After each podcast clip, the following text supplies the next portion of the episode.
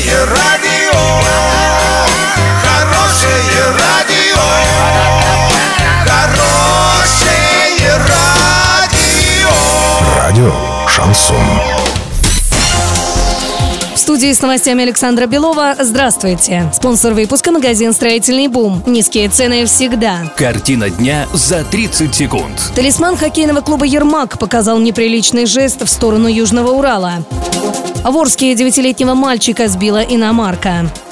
Подробнее обо всем. Подробнее обо всем.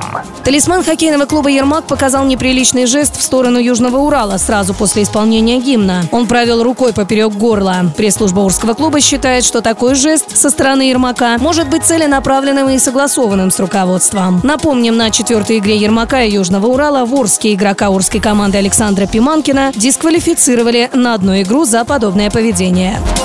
В Орске под колеса иномарки попал девятилетний мальчик. Ребенок выбежал из-за припаркованной машины и угодил под колеса. С переломом левой ключицы и сотрясением мозга он был госпитализирован. По данному факту проводится проверка. Обстоятельства выясняются.